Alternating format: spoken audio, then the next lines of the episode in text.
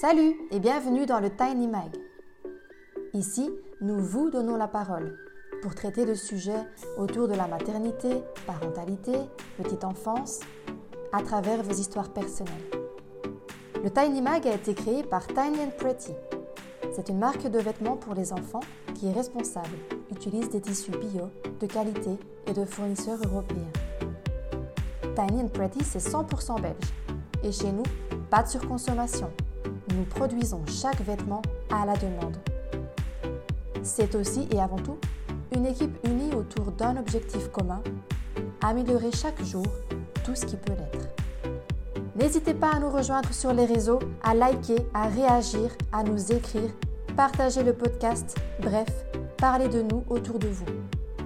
Allez, c'est parti, bonne écoute Moi, c'est Valentine. Je suis professeure de langue à la base.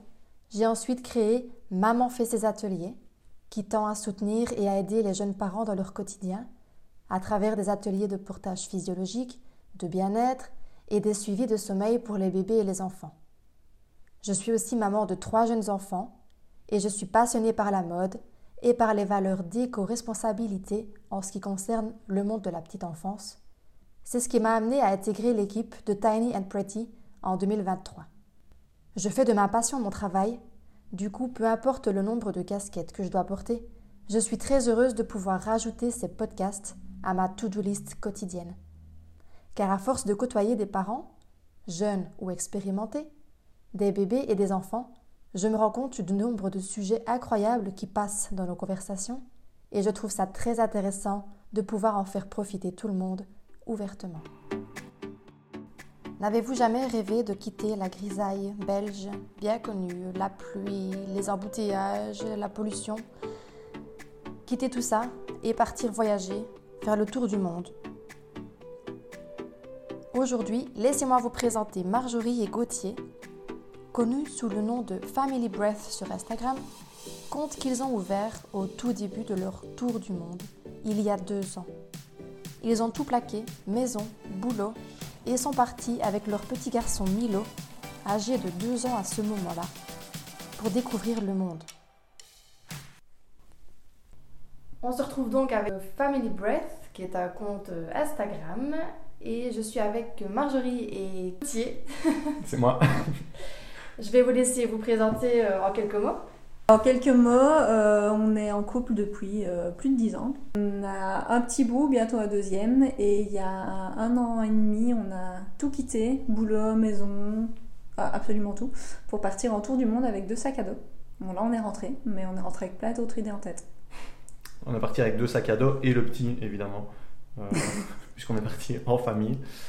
On a eu la chance de visiter 10 pays sur 11 mois de temps. Euh, et dans l'ordre euh, des pays, nous avons fait le Pérou. Tu m'aides, hein Polynésie française, États-Unis, c'était pas dans l'ordre, c'est pas grave.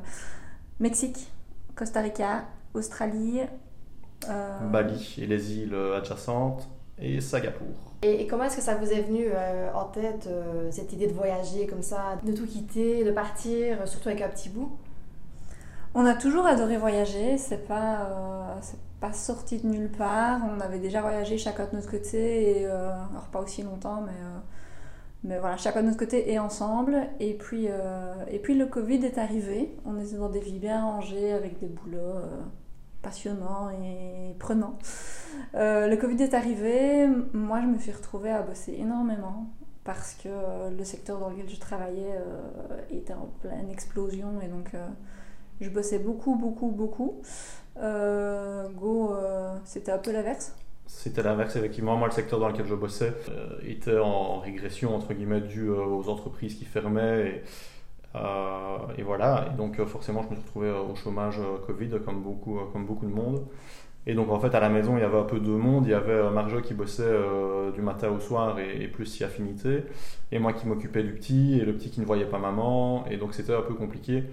Et c'est vrai que ça nous est déjà très souvent arrivé, euh, dès qu'on rentrait de, nos 10 jours de vacances annuelles, euh, de se dire oh, on emménagerait bien là-bas, on ferait bien ça comme projet, on aurait bien ça comme projet, pardon.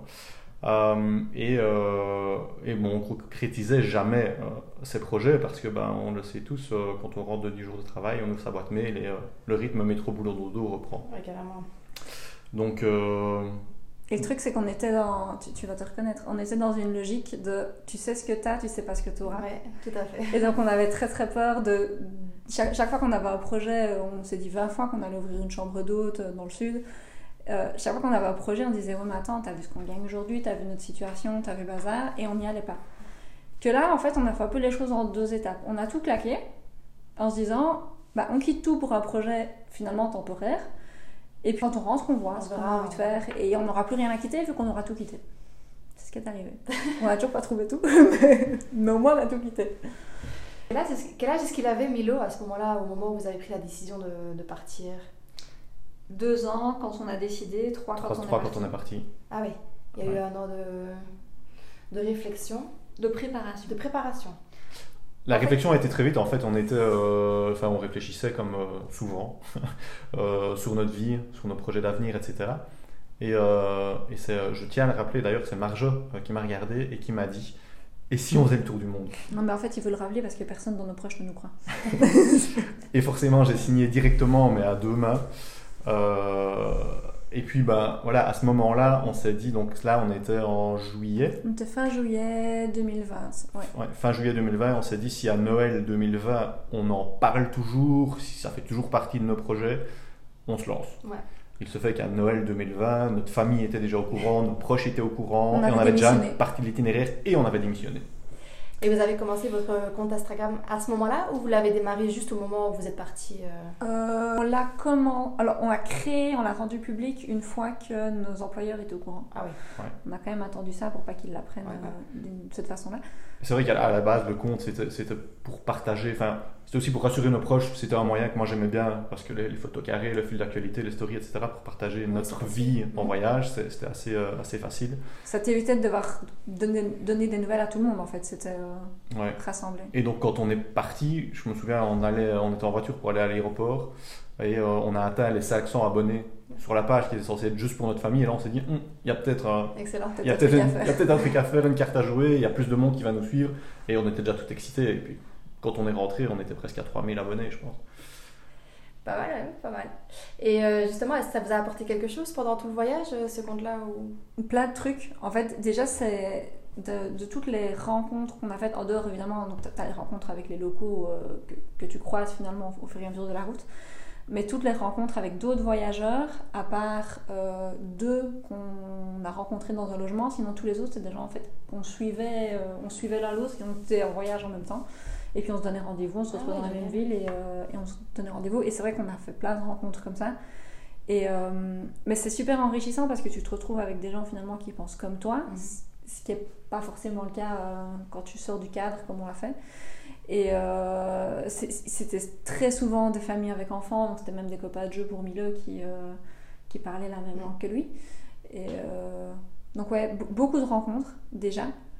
Et puis, euh, et puis après. Euh, des, tips aussi, hein, des tips sur les, sur les destinations, parce qu'effectivement, il y a une grosse communauté de voyageurs sur, euh, sur Instagram. Donc, hormis les rencontres, le fait de pouvoir suivre les familles qui sont passées au Pérou avant nous, ben, on avait des tips sur ce qui était kids friendly au Pérou ou, d'autres destinations. Donc, ça, franchement, pour, pour les tips, c'est vraiment, vraiment génial. D'ailleurs, si vous comptez partir, il faut il faut absolument chercher sur Insta. Il faut contacter des gens qui sont voyagés. Il faut contacter des gens et regarder leur story à la une. Et c'est très rare que les gens n'aient pas envie de te répondre en fait. Parce que dans ton quotidien, finalement, tu n'as pas beaucoup l'occasion d'en parler. Mm. Or, c'est super important. Il y a d'autres astuces que vous pourriez partager euh, là comme ça euh, pour ceux qui souhaitent euh, voyager Il y, a des sites super bien faits. Il y a des blogs dans tous les sens. Il y a le site à contre... le planificateur à contresens, qui est un site gratuit. tu tapes ça dans Google, ça sera le premier lien. Euh, qui te permet de créer un itinéraire et qui te donne une idée des saisons pour voir si ça tient la route et une idée de budget ah, sur chacun des pays. Nous, on s'en est servi bah, déjà pour voir si notre projet tenait la route, euh, parce que bon, tu pars euh, trois semaines en Australie ou trois semaines à Bali, c'est pas le même prix. Ouais, c'est sûr. Et pour voir si du budgétaire ça fonctionnait, comment, comment l'équilibrer. Et je dois dire qu'on. Enfin, tout qui je connais qui a voyagé euh, l'a utilisé et il y en a peu qui disent qu'il était à côté euh, Ouais. niveau budget. Pour, pour l'itinéraire euh, et les saisons, parce que bon, euh, quand il pleut, c'est, ça arrive sur un an de voyage d'avoir de la flotte, euh, et c'est normal, on le sait. Mais si on arrive à s'organiser en fonction des saisons, c'est pas mal non plus. Pour un tour du monde, par exemple, savoir dans quel sens on part. Est-ce qu'on part par la gauche, par la droite? Ouais. Ça, c'était une question qu'on se posait aussi. Euh, et euh, les pays parfois sont tellement grands qu'en fonction de la ville dans le pays, euh, la saison n'est pas la même. Ouais. Et, euh, et donc euh, le planificateur aide énormément à, à mettre les villes dans le bon sens, euh, dans le bon ordre, pour ne pas, enfin pour être avec la bonne saison en fait. Et puis en fonction des saisons aussi, savoir euh, quoi mettre dans, dans ton sac à dos. Parce Ouais. que c'est vrai que tu, pars pour un an avec. euh, Enfin, moi, je devais avoir euh, 13 kilos sur le dos et Ego, il doit en avoir 15 en partant, sachant qu'on avait les trucs du petit en plus Ouais, des c'est autres. ça. Euh, alors, on a, nous, par exemple, on n'était pas équipés pour le grand froid. Parce qu'on n'avait pas dans notre, euh, dans notre itinéraire des destinations vraiment, euh, vraiment neige. Mhm. Euh, évidemment, tu- si tu fais la Patagonie, euh, tu, tu vas le mettre. Nous, on l'avait pas mis et c'est vrai que du coup, bah, on, on a pu adapter nos sacs et c'est aussi grâce à ce type de, de site qu'on a su que logiquement, on n'allait pas descendre en dessous de telle température. Et- Oui, donc si je compte bien, vous aviez euh, 25 kilos plus ou moins de, de bagages, c'est ça? Ouais. Oh, plus ou moins. Et euh, là-dedans, c'est quoi les essentiels à prendre, obligés, avec un petit bout surtout? Euh, alors, moi, Pas je- dans, le, pas dans le sac à dos, mais un essentiel avec un petit bout. Et euh, je pense que toutes les familles qui ont voyagé, qu'on a rencontré, enfin toutes les familles qui ont voyagé avec des enfants qu'on a rencontrés signeront euh, à deux mains, c'est la poussette. Ouais, ça peut paraître étonnant. Donc nous, on avait le porte-bébé bah, que tu nous avais conseillé, du Ouais. coup, et, euh, et la poussette. Alors la poussette, tu l'utilises pas tout le temps, c'est vrai que parfois elle te gonfle, mais quand tu es dans les aéroports, quand tu es dans des grosses villes, etc. Nous, sur la fin, il avait 4 ans, il est toujours dedans. Tu te retrouves à Singapour, tu as des trottoirs euh, gigantesques, hyper propres. Tu marches 15 km sur ta journée et tu prends les métros, des trucs.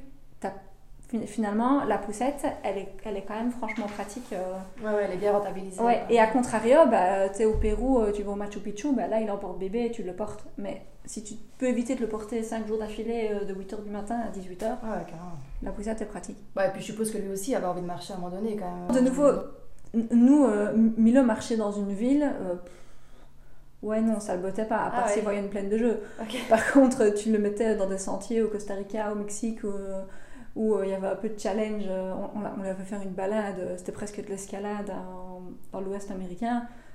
Là, il marchait pendant des heures, euh, parce que c'était un jeu en fait. C'est cool. Si Ah c'est ouais. juste marcher sur un trottoir, euh, c'est bon, donne-moi ma poussette quoi. ça le un comment, est-ce que justement vous avez fait votre itinéraire? Vous avez fait en fonction de lui ou vous vous êtes dit non, c'est bon, il suivra euh, voilà. Ou bien vous avez vraiment essayé de trouver des, des endroits assez sympas pour qu'il puisse aussi se dire euh, ah oui, c'est quand même beau ou des choses comme ça? La confection de l'itinéraire, alors à la base, pour savoir vers où partir, euh, on a fait des wishlists en fait. Euh, on a, on a, enfin Marjo a étalé sur papier les destinations euh, qu'elle voulait absolument visiter. Moi, les miennes, euh, il se fait qu'on ne les a pas toutes cochées, euh, ni sur l'itinéraire créé bah, sur un contresens, ni sur l'itinéraire réel fait pour- pendant le voyage. Euh, mais je pense qu'il faut, il faut faire, enfin, ouais, il faut faire comme ça. Euh, et donc non, Milo n'a pas été. euh, En fait, il n'a pas été intégré, il était trop petit pour nous dire les pays Ouais, ouais. qu'il avait envie de voir. Donc on l'a pas intégré au choix des destinations. Par contre, au sein des destinations, on a un peu adapté notre itinéraire par Ouais. rapport à lui. Par exemple, on a commencé par le Pérou. Le Pérou, c'est un pays où tu peux monter à 6, 7, 8 000 mètres d'altitude sans problème. Moi, c'est un truc qui me faisait très peur avec lui. Ben, on s'est limité à 3005, Mhm. ce qui est déjà pas mal. Ouais, c'est ouais. déjà au-dessus de l'Europe. quoi. Ouais. Mais, euh, mais donc peut-être que là, euh, enfin même certainement, si on n'avait pas eu le petit, on serait sans doute allé plus haut Plus parce haut. que euh, parce qu'on avait un peu peur. Un autre exemple, quand on était en, on a fait toute la côte est australienne, donc carrément de la côte sud à Melbourne jusqu'à Cairns, donc euh, vraiment euh, 5000 km. ben là, on a, euh, on a revu notre budget, enfin on a adapté notre truc pour pouvoir le faire en camping-car plutôt qu'en van parce qu'on voulait avoir un minimum de place. On voulait que le petit aille son lit et pas qu'il dorme avec nous. Enfin, voilà. C'est des... Oui, il y a quand même eu des aménagements pour lui. C'est ça, c'est c'est plus des aménagements, te dis, ou alors on, allait dans un, on devait choisir un endroit où dormir, bah, au, bout de, au bout de quelques jours, euh, à, à juste faire de la route, on s'arrangeait pour s'arrêter dans un camping avec une plaine de jeux, un truc. euh, voilà, pour, pour qu'il aille, ça, ça reste un enfant, enfin. Bien sûr, euh, ça- il faut que ça- il faut qu'il ait sa part euh, d'amusement dans le bazar aussi, Ouais. sinon il aurait pas tenu le coup non plus. Là, tu lui dis qu'il est allé au Machu Picchu, il, il s'en- il s'en souvient, mais Ouais, ouais. par contre, il te parle des plaines de jeux en Australie, quoi. Excellent. Voilà. Et comment est-ce que vous avez fait pour aménager Donc là, c'était pour l'itinéraire, mais votre sur une journée, l'horaire que vous avez eu là-bas et l'horaire que vous avez ici maintenant, c'est pas du tout la même chose. On n'a pas d'horaire là-bas. Les siestes du petit, euh, vous n'avez pas géré du tout euh, comme Alors, euh, il y a une différence entre le début du voyage et, la, fin. du voyage. Au début du voyage, effectivement, Milo faisait toujours des siestes. Donc, au Pérou, par exemple, on sortait plus souvent le, le soir dans les villes que milieu d'après-midi. Euh, parce que euh, faisait toujours des siestes début d'après-midi et parfois il faisait des super longues siestes de, de 3 heures. Altitude. Euh, ouais, là on était en altitude aussi. Il faisait des siestes de 3 heures et donc nous bah, on mettait ces heures-là à profit pour organiser la suite du voyage. Euh, la Polynésie française en l'occurrence qui demandait énormément d'organisation sans passer par, par un tour opérateur.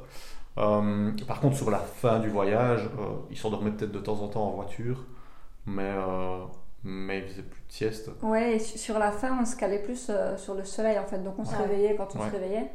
Et euh, par contre, on a été énormément dans des pays où il fait noir à 18h, 18h30.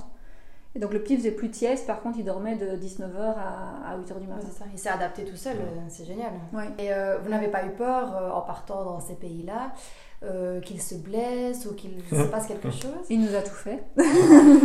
Alors on est parti avec une assurance voyage et ça c'est vraiment un conseil qu'on donne à toute famille euh, qui part, c'est prendre une bonne assurance voyage où il y a du répondant derrière. Euh, il y en a plein sur le marché, enfin comparer. Et là par contre je peux vous donner un tip, c'est le site Tour du Mondiste. Donc de nouveau, tapez dans Google Tour du Mondiste. là, il y a des comparatifs surtout les sacs à dos, enfin plein de trucs, mais aussi les assurances voyage. Donc en fonction de votre cas, euh, il vous dira vers quelle assurance vous orientez. Mais donc ça c'est indispensable et nous bah, on l'a utilisé exclusivement pour Milo. Donc on était tous les trois assurés. Et euh, Marjo va expliquer les, les voies. Oui, donc, euh, bah, donc du coup, c'est un enfant. Hein, donc, euh, il, nous a fait une angine carabinée à plus de 40 de température sur une espèce de banc de sable au milieu du Mexique. Oh, avec juste un dispensaire. la panique, moi. Et des médicaments écrits en espagnol. Alors, ce qui était assez marrant, c'est que du coup, on revenait de la pharmacie avec les médicaments. Moi, je comprenais rien parce que c'était des trucs à recomposer, etc. On a une très bonne amie qui est infirmière, je l'appelais en WhatsApp en disant Qu'est-ce que c'est que ce truc Comment je dois faire? Euh, Donc, ça, ça c'était. Euh, il nous a fait ça. Et puis, euh, deux semaines après, en plein milieu de la nuit, il est tombé de son lit. Sauf qu'il est tombé de son lit sur une plainte en béton bien sur le coin. Oh, il s'est ouvert le front en mode Harry Potter. Enfin, je ne savais pas qu'il y avait autant d'épaisseur dans un front. bref, voilà, mes meilleurs souvenirs de ma vie. Donc là, oui, tu te retrouves à 4 heures du matin avec ton fils en sang euh, dans, dans, le, dans le hall d'entrée de l'hôtel, on te répond Ah, mais c'est Covid, euh, les médecins ne se déplacent plus, les ambulances ne se déplacent plus, mais on vous appelle un taxi. Bon, bah écoute, merci, c'est déjà ça. Ouais, c'est ça. Euh, T'arrives dans un hôpital, t'as pas un seul médecin qui parle anglais, donc j'ai passé mon, brevet espagnol. Ah, même pas. J'ai passé mon brevet espagnol en une nuit là. Euh, donc, voilà, ça, ça, il ça, il nous l'a fait. Et puis en Australie, c'est mieux l'Australie, c'est clean l'Australie. Il a quand même réussi à se faire euh, une fêlure à la jambe et euh, à la cheville et une entorse sur la même cheville trois semaines après. Donc voilà. Ah bah, du coup, et alors l'Australie, ce, qui est, ce que tu dis, c'est ouais, ça va, c'est l'Australie.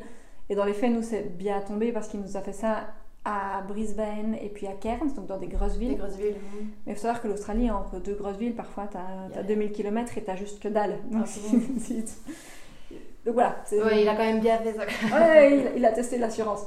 après, euh, après c'est vrai qu'avec une bonne assurance, ça va. Et nous, ce qu'on s'est toujours dit, c'est quoi qu'il arrive, déjà il y a des enfants partout, donc mhm. en toute logique, tu, tu réussiras à te débrouiller.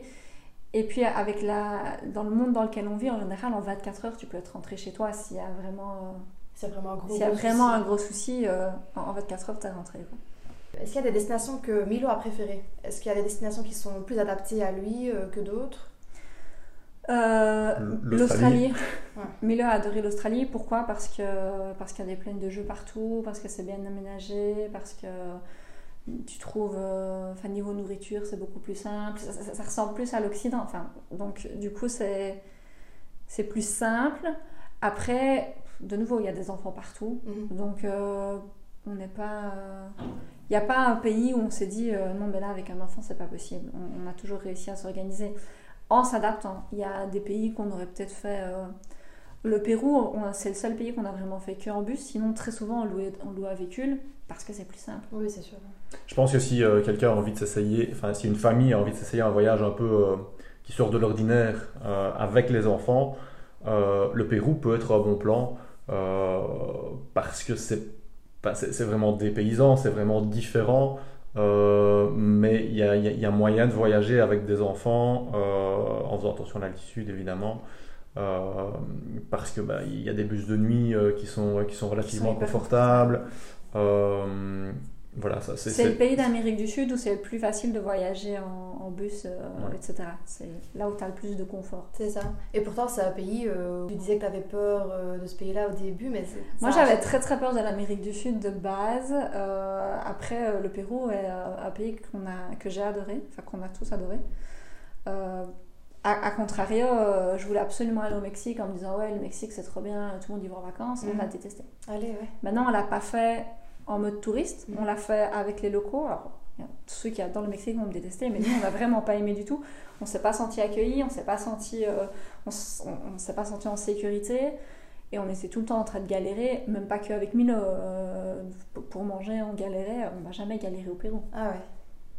Au pire, il mangeait, il manquait de légumes, quoi, mais il mangeait à sa faim. Et dans, dans tous ces pays-là, vous avez dormi dans des hôtels?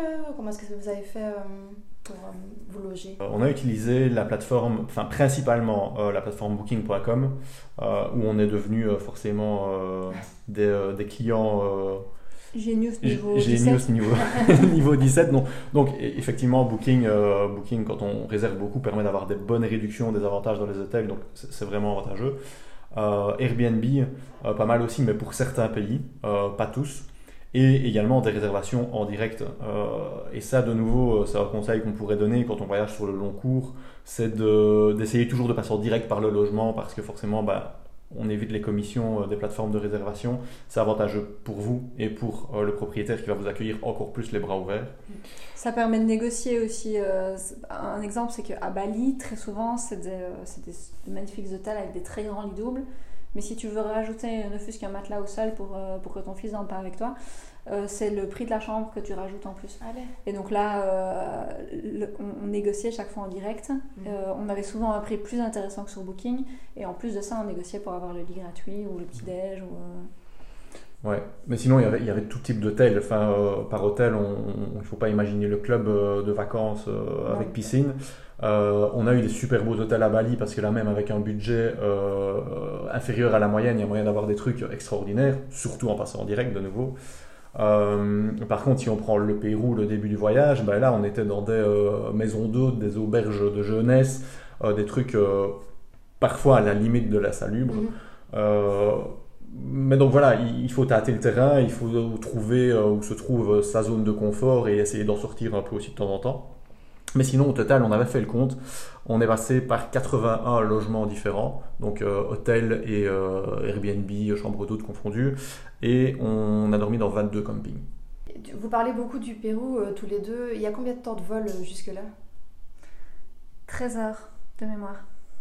13 heures de vol. Et comment est-ce que vous avez fait pour gérer ce temps-là avec Milo dans l'avion? Alors, je ne sais pas pourquoi tu poses la question justement pour le Pérou, mais c'est le pire vol de tout le voyage. c'est le hasard, C'est le premier vol et c'est le pire vol. Donc en fait, on a fait euh, Bruxelles, Amsterdam, Amsterdam, euh, Lima.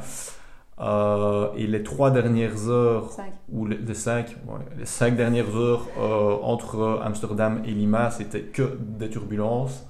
C'était le premier long courrier de Milo. Le petit a été malade. Moi, je suis pas sensible du tout à ça. Je me suis pas senti bien non plus. Euh, alors que normalement ça va, ça va très bien pour moi. Mais c'est la faute à pas de chance. On en a fait d'autres, on a traversé le Pacifique après euh, sans aucun problème. Alors le premier truc, euh, c'est que déjà tu abandonnes tes principes sur le temps d'écran. Donc il a mangé des pâtes patrouilles dans ça, alors ce qui, est, ce qui est pas mal aussi, c'est que pour les longs, vraiment les longs courriers, donc les traversées des océans en soi, on faisait quand même attention aux compagnies aériennes qu'on prenait quitte à mettre un budget un peu, un peu supérieur. Euh, quand on a traversé le Pacifique, c'était avec Air New Zealand. il y avait moyen de faire moins cher, mais, euh, mais voilà. Euh, Pourquoi? Parce que le confort est différent Parce que le confort est différent, parce que tu arrives à avoir des meilleures heures de vol. On a traversé le Pacifique de nuit, donc ah déjà il a dormi pendant 9 heures. Euh, souvent, tu peux choisir euh, d'avoir un menu enfant quand tu réserves. C'est pas un supplément, c'est juste tu dis c'est un enfant, je veux un menu enfant, donc il a un truc adapté. Il est servi Il est avant servi tout le en monde. premier. Donc, il attend, déjà, il attend pas, il n'est pas de mauvaise humeur, et puis toi, tu as le temps de le gérer avant C'est ça, ouais. que toi, tu te mettes à manger. Il a des petits jeux, des trucs, des machins. Et là, le meilleur conseil que je peux vous donner, si vous voyagez avec des enfants et que vous prévoyez de faire des longs courriers, surtout réservez sur le site de la compagnie directement. Donc, si vous partez euh, avec Air New Zealand, par exemple, réservez sur le site d'Air New Zealand, Mhm. pas sur une plateforme de réservation, euh, parce que vous n'allez pas avoir toutes les mêmes options disponibles au Ah niveau des, des, euh, des renseignements sur les passagers, des régimes alimentaires, signaler que ce sont des enfants, etc. Et vous aurez toujours un poids plus important auprès de la compagnie si euh, je sais pas moi, il y a un changement de dernière minute, etc., en réservant directement auprès de la compagnie. Donc, si vous voyagez avec des enfants, faites-le. Même s'il y a 100 euros de différence, il faut le faire.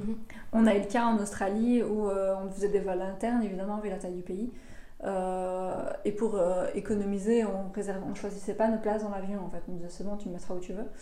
Euh, c'est arrivé deux fois où euh, la, la veille, en faisant le check-in, on, on se rend compte qu'ils nous ont dispatchés tous les trois dans un endroit complètement différent de l'avion. Ah ouais. Donc enfant de 3 ans et demi voyage en seul. Ah ouais, d'accord. Bah François, t'arrives toi dans l'appartement et tu dis bonjour. Alors soit vous prévenez le passager à côté qui va s'occuper de mon fils, soit tu trouves une solution.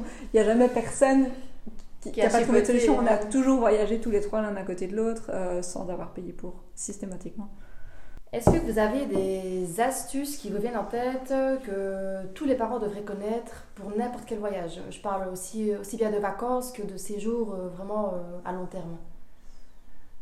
En fait, de base, nous ce qu'on garde toujours en tête, c'est que les enfants s'adaptent beaucoup plus vite que les adultes. Donc pas spécialement euh, se baser sur ce que eux pourraient euh, penser à ce moment-là. En fait, les, les- les craintes que tu peux avoir pour eux, eux, ils les ont pas forcément. Et ils vont, si, si, si le parent est détendu, le gamin sera détendu, l'enfant sera détendu. Ok. Et Toujours. quand tu parles de tes craintes, euh, je suppose que vous en aviez avant de partir du coup ou pas? Bah, typiquement, là, moi j'avais super peur de l'altitude. Bah, celui de nous trois qui a le mieux géré l'altitude, c'est Milo. Ah ouais. Alors, je sais pas c'est parce qu'il est plus près du sol, mais nous on arrivait en altitude euh, à Cusco, on arrivait à 3500 mètres, on était là en mode vas-y, aujourd'hui je fais rien, je dors. Lui courait euh, comme un lion en cage, en train de jouer au foot avec les Péruviens. euh, et on était en train de mourir et lui euh, tout allait bien quoi. Comment s'est passé le, le retour en Belgique? Joker Le retour, le retour c'est- pas simple, c'est jamais simple. Et euh, déjà avant de partir, on sait que ça va pas être simple parce que euh, il suffit de se documenter un peu en fait. De nouveau via Instagram, via les bouquins, euh, parce qu'il y a plein de bouquins sur les voyages en famille, euh, via des contacts avec des, des voyageurs qui l'ont déjà fait. On vous prévient directement que, que ce soit en famille ou pas, le retour ne sera pas simple. Que vous compliqué. serez, euh, même si vous n'y croyez pas vraiment au début, mais on s'en rend vite compte, vous allez revenir changer sur plein d'aspects. Et ça, même aujourd'hui, euh, si on me pose la question de savoir ce qui- qu'est-ce qui a changé chez moi, c'est- très difficile à expliquer, mais je sais que j'ai changé. Euh, mais donc le, le retour, comment Oui, est-ce que nous on l'a fait pour que ça soit un peu moins déprimant pour nous? Euh, On a choisi de rentrer en mode surprise. Donc on a On voulait rester maître de, cette- de cette Ouais. étape. En fait, ça a été très compliqué de cliquer sur le bouton euh, réserver le billet d'avion avec euh, Bruxelles Airport dessus. d'être accueilli en néerlandais à Zaventem, tout ça. Voilà, on, on savait, on savait qu'on allait très vite retomber dans, dans, dans, dans le bain, entre Dans guillemets, routine, et que dans, c'est même pas la routine, mais une belle chose, en étant sur l'autoroute entre l'aéroport de Bruxelles et euh, ici, Herve, euh, les paysages ne nous étaient pas inconnus, alors que ça faisait un an qu'on traversait des paysages inconnus. Donc c'est très violent en fait comme choc euh, très rapidement. Donc on a voulu garder cette étape-là secrète pour, pour rester maître et avoir ce, ce peps là en plus de se dire, et encore bien, parce que quand on était sur l'autoroute, qu'on s'est dit, mais bon sang, on connaît tout ça, on s'est dit, allez, on va aller faire la surprise à nos proches, et il va quand même avoir encore une petite étincelle. Euh, Surprise qui a très bien fonctionné Ouais. pour le coup. euh, surprise qui a très bien fonctionné. Donc, ça, ça- voilà, les, les- les premières 24-48 heures, c'est magique. Mhm. On est entouré de, de plein d'amour, de plein de bienveillance, etc. Et après, bah, ça, ça, Ça retombe très ça très retombe très vite. très, très vite. C'est-à-dire que très vite, euh, bah, toi en fait, t'as as vécu un an incroyable, t'as as envie d'en parler pendant des heures, mais bah, finalement les gens, c'est con, mais ils t'ont suivi sur les réseaux sociaux, donc ils ont l'impression d'avoir tout vu, Tout vu avec toi. Alors que bon, t'as partagé le quart du tiers de la moitié. Mais euh, et puis euh, et puis c'est vrai que moi, moi, il y a des nous en plus on est revenu donc on est revenu un mercredi, on n'avait plus de voiture, on n'avait plus de maison, donc on a commencé par squatter chez mes parents. Le lendemain, euh, on leur a laissé le petit, on est allé essayer de trouver une voiture parce que bon, il fallait quand même bien euh, circuler. Et, euh, et, et, et, puis je sais que deux ou trois jours après, ma maman qui me demande Tiens, vous êtes à la maison demain soir pour souper, je vais faire les courses. Et moi j'étais là, mais. Impossible de répondre. Impossible de répondre. Alors sa question était complètement normale, elle allait juste faire ses courses, fallait qu'elle sache pour combien elle achetait, mais euh, impossible de répondre. Et, euh, et puis. Quand on passe un an à se réveiller le matin sans savoir ce qu'on va même manger pour déjeuner et sans savoir où on va dormir le soir, parce que ça arrive plusieurs fois pendant le voyage, être ici et, et devoir reprogrammer ne serait-ce qu'un tout petit peu. Euh, avoir un agenda. Avoir un agenda, euh, des notifications sur son téléphone, c'est... C'est oppressant. C'est oppressant, c'est franchement très difficile à vivre. Alors ça revient à pas autant qu'avant, mais c'est moins choquant qu'au début. Oui, parce que justement, tu me disais avant qu'on commence l'enregistrement que tu rêvais de retrouver ta machine à laver et des choses comme ça. Donc, tu avais quand même envie finalement de, de retrouver cette vie-là. Alors, on va dire qu'il y, a des trucs complètement anodins euh, du confort moderne qui manquent. Euh, ouais, pour pouvoir faire du linge, toi, euh, en sachant que tu vas pas foutre tous tes fringues à 60 degrés et que potentiellement la moitié de tes t-shirts va t'arriver en nombril. Mais c'est pas grave, t'en as que deux en plus, putain. Mais... oui. euh, donc ouais, c'est des, trucs, pouvoir se dire, euh, bah ok, c'est bon, je, sais où je dors. Je, dois, je suis pas en train de me dire merde, il faut que je regarde le prochain hôtel ou que je prolonge celui-ci parce que sinon. Ouvrir un robinet, euh, prendre un verre d'eau. Ouais. Ah oui, ne pas réfléchir à qu'est-ce que tu vas boire. Euh, qui nous semble super simple, mais et, en fait, et en fait, si on a décidé de rentrer, c'est parce que ben, on sentait de la fatigue de plus en plus chez Milo et, euh, et un appel de Milo euh, vis-à-vis de, de, de, de, la Belgique, enfin de, l'Europe de l'Occident. il réclamait l'école. Il réclamait l'école aussi. Et nous, on sentait la fatigue qui, qui, enfin, qui arrivait. Mhm. C'est vraiment une fatigue de voyage, en fait. C'est pas une fatigue de sommeil. Euh, c'est une fatigue de devoir réfléchir à tout, tout le temps, de planifier euh, à la dernière minute, de réfléchir à la moindre dépense. Mhm. Euh, c'est vraiment cette fatigue-là qui a fait qu'on a pris la décision de rentrer. C'était le bon Nécessaire, moment. Ouais. Donc vous êtes rentré, vous êtes rentré fin juillet. Fin juillet. Là, on est début février et vous comptez repartir ou bien vous êtes bien ici finalement? Euh, alors, on est rentré au bout de 15 jours, on avait acheté un van. ok, j'ai ma réponse, c'est bon. Euh, voilà. Euh, donc, au bout de 15 jours, on avait acheté un van. Alors, on est parti à la Toussaint pendant 3 semaines. on va refaire pareil ici au carnaval. mais on, a la bougeotte, clairement. Alors, on est, on est content d'avoir un, un pied à terre, mais on, en fait, on se projette plus sur le long terme. On est incapable de se projeter sur le long terme. Ça, c'est quelque chose qu'on a décidé quand on est parti. On a dit on ne veut plus décider pour les 25 prochaines années. C'est-à-dire qu'on Ni pour les 10. Ni pour les, ni pour les 5. ni pour les 5. C'est-à-dire qu'on on vit dans une société où, depuis que tu es petit, euh, sans critique, hein, juste constate, tu es petit, bah, tu vas. tu, tu, tu, nais, puis tu vas aller à l'école maternelle, primaire de ton village, et puis tu vas aller. Euh, à l'école secondaire de la région. Et puis après, à partir de ta troisième, on te dit il faut choisir des études, machin. Et à 18 ans, tu es censé décider ce que tu vas faire jusqu'à 65 ou plus si affinité. Et, euh, et, en fait, non.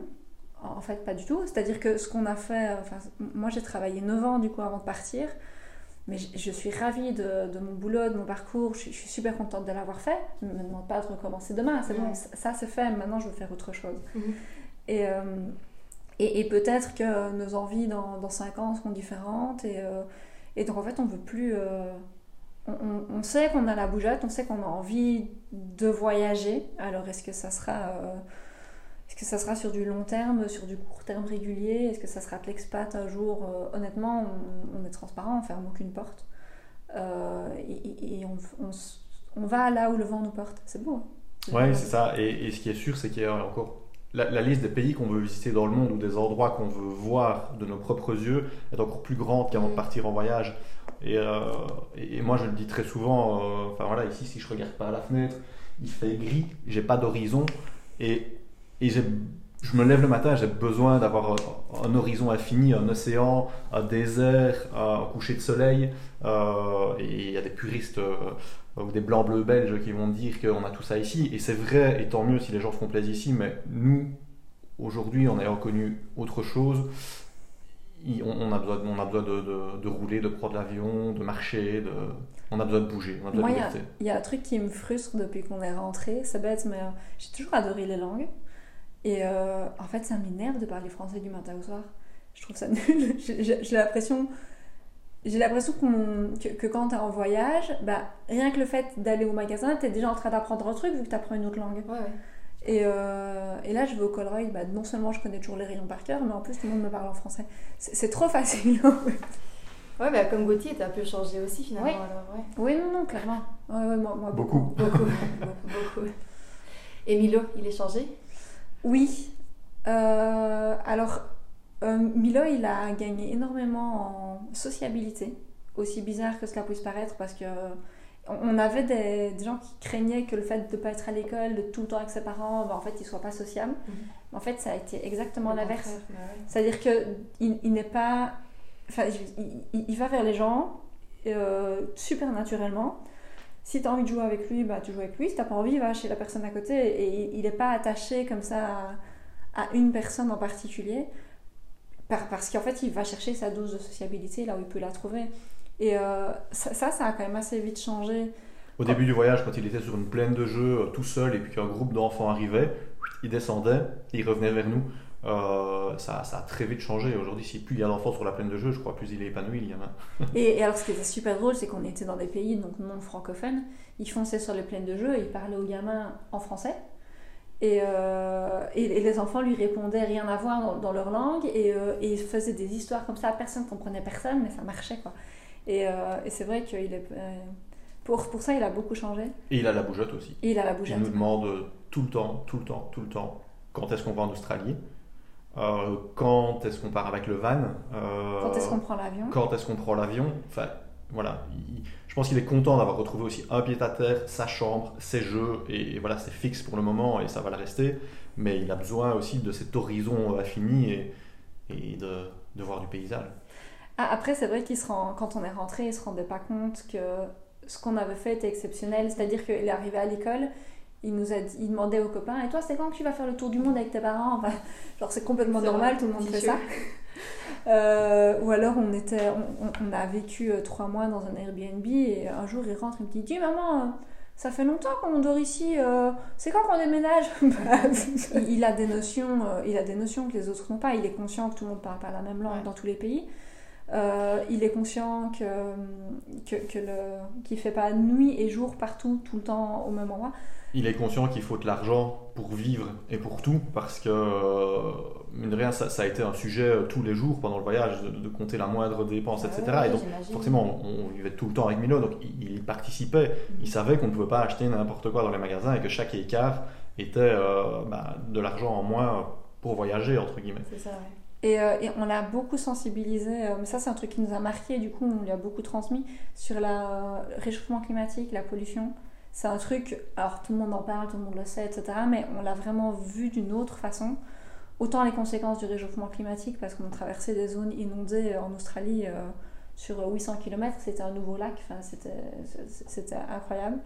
Euh, la, la non-gestion des déchets euh, en Amérique du Sud, en Asie, c'est des trucs, nous, qui nous ont vraiment choqués. Et du coup, on lui a expliqué. Et, et qui sont restés, parce que même maintenant, parfois, il nous fait, il nous fait des réflexions. Et, et, trier les déchets, faire attention, etc.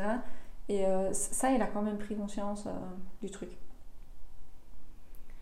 Qu'est-ce qu'on peut vous souhaiter pour euh, les semaines, les mois à venir? Continuer à réaliser nos rêves. Voyager. Et accueillir le petit deuxième, quoi. accueillir le petit deuxième. Merci beaucoup pour votre accueil. je vous souhaite tout le bonheur du monde pour l'année à venir. Et j'espère que vous repartirez très rapidement. Je vois que ça, ça vous anime. C'est prévu. Merci beaucoup. Avec grand plaisir. Et surtout, euh, si vous nous avez écoutés, n'hésitez pas à nous suivre sur, euh, sur les réseaux sociaux pour être au courant de nos prochains voyages. Euh, et, n'hésitez pas à venir vers nous, à nous poser vos questions si vous en avez. Si vous avez un projet de ce type-là qui naît, vous allez avoir plein d'interrogations. On sera là pour y répondre avec plaisir. C'est trop bien. Merci beaucoup. Au revoir. À bientôt. Merci beaucoup d'avoir écouté ce podcast. J'espère qu'il vous a plu. N'hésitez pas à rejoindre la Tiny Family sur les réseaux et n'hésitez pas à parler de nous, parler de ce podcast, à le commenter, à nous noter afin que plus de monde encore puisse le découvrir. On se retrouve le mois prochain pour un nouveau podcast. À bientôt!